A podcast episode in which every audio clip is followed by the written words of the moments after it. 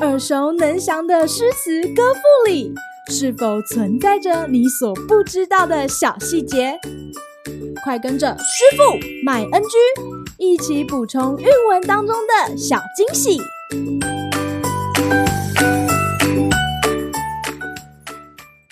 大家好，欢迎来到今天的师傅麦恩居。今天要和大家介绍韦应物的《滁州西涧》。独怜幽草涧边生，上有黄鹂深树鸣。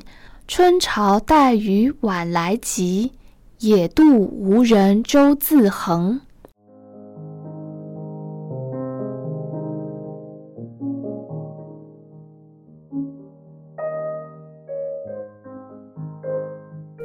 这首诗作于德宗建中二年（西元七八一年），是诗人韦应物在担任滁州刺史期间所作的。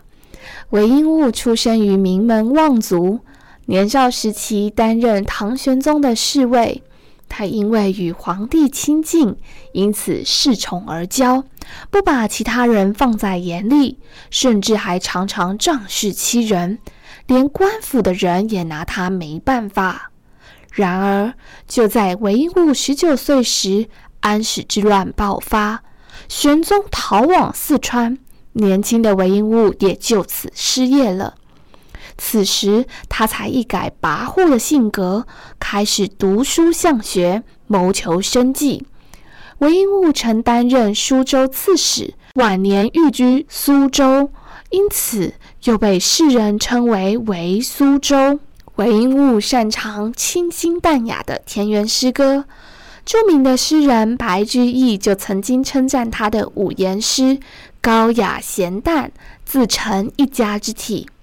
以这首《滁州西涧》为例，诗人描写水边动植物的自然姿态。春日意象在视觉与听觉摹写当中构成一幅平和的画面。今日 NG 点，这首诗最为人称道的是后面两句：“春潮带雨晚来急，野渡无人舟自横。”在写景的诗句当中，韦应物巧妙地运用。带和字两个字，让画面更加生动。春天的潮水连带夜雨袭来，更显得西涧水势湍急。而舟自横的字，则凸显出水中渡船的荒凉孤独，暗含一丝诗人的无可奈何之情。关于这两句，历来诗评家争论不休。曾有人考证，诗中所说的西涧实际上并不存在。清代文人王士贞则认为，诗人不过是借景抒情，真实地理是否存在并不是重点。谢访德指出，诗句中春潮夜雨透露出诗人身处末世的危机感受。孤舟随波漂泊，则表现出对君王不重用贤能之人感到无奈。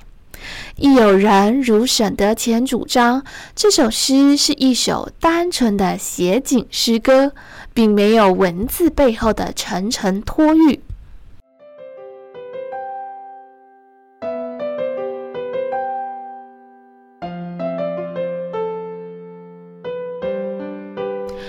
晚年半官半隐的韦应物，在诗歌中流露出对平静宁和的向往。在书写自然景物的诗歌当中，处处有着诗人的巧思。平凡的田园景物，到了他的笔下，都变得韵味无穷。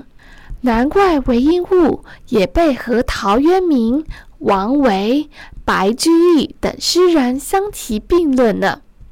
好啦。今天的师傅买 NG 就到此结束，我们下回再见喽，拜拜！感谢收听今天的师傅买 NG，。想要了解更多有关韵文的趣味知识，请记得按下订阅键，follow 我们，让你的诗词歌赋不 NG。